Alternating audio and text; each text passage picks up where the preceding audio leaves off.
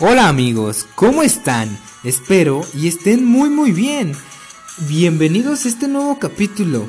Yo soy Luis Ángel Moisés y en este capítulo yo les voy a hablar sobre las costumbres y tradiciones de fin de año de nosotros los cholultecas.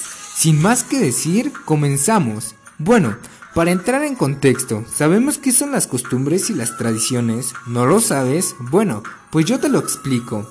Las costumbres son formas de comportamiento particular que asume toda una comunidad y que la distinguen de otras comunidades, como sus danzas, fiestas, comidas, idioma o la artesanía como tal. Estas costumbres se van transmitiendo de una generación a otra, ya sea en forma oral o una representativa. Con el tiempo, estas costumbres se van convirtiendo en tradiciones, y bueno, para entender más sobre el tema, hablemos de algunas tradiciones más populares de diferentes lugares del mundo. Como por ejemplo, el Carnaval de Río. El Carnaval de Río tiene una duración de cuatro días, en los cuales las escuelas de samba se dan una cita para competir y en el cual la ciudad recibe visitantes de todo el mundo. Los participantes se visten de un solo color que es la alegría. Y bueno, ahora hablemos de algo más apegado a nosotros. Bueno, ahora vamos a hablar sobre el carnaval de Huaxingo que se lleva a cabo del 3 al 5 de marzo.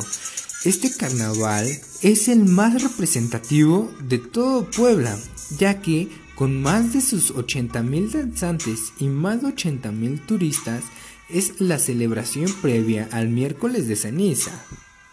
Este carnaval es una representación al ejército mexicano. Están representados por indios serranos y zempoaltecas. Hay datos reales que cada año se queman más de 10 toneladas de pólvora en dicho carnaval y bueno, ahora vayamos a algo que todos nosotros conocemos y tal vez hasta lo practicamos en nuestra casa. Así es, les estoy hablando del Día de Muertos.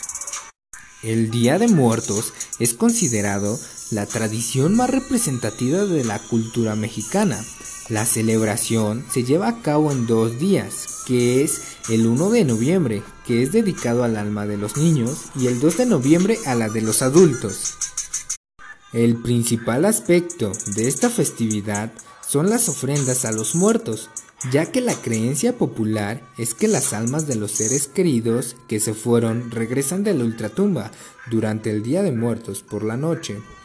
También visitamos los panteones, que los panteones adquieren un semblante aún más relevante de esta costumbre, ya que es visitado por cientos de familias mexicanas.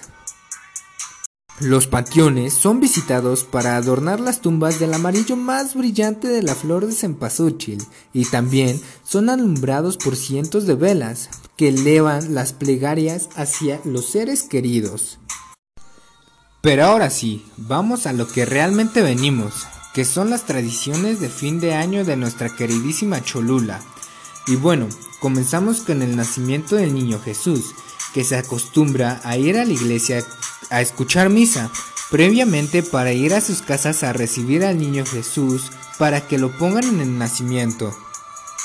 También tenemos a la bajada de San Miguelito, que se lleva a cabo en el centro de San Pedro Cholula, y terminando con una procesión, llevándolo para ser recibido en la iglesia de San Miguelito con una queridísima misa.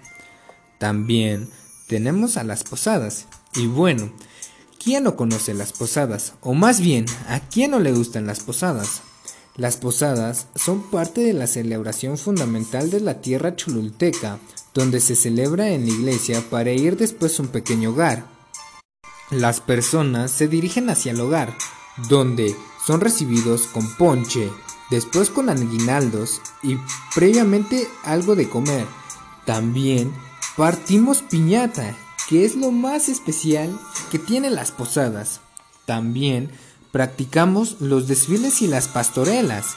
Las pastorelas son una representación escenática bíblica del nacimiento del niño Jesús. que generalmente se practican en los lugares públicos, o sea, las escuelas. También, como anteriormente dije, tenemos a los desfiles, que son los desfiles de Navidad. Y bueno, ¿quién no sabe qué es un desfile? Y bueno, un desfile es donde hay carros alegóricos, música y mucha diversión con la temática navideña. Y bueno, pues un gusto haber estado con todos ustedes.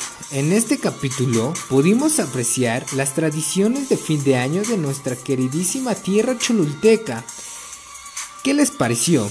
¿Quisieran saber más sobre los diferentes temas que suceden en el mundo? Pues síguenos en nuestra página de Instagram para más. Muchas gracias por haber escuchado nuestro podcast. Sin más que decir, que tengas un excelente día.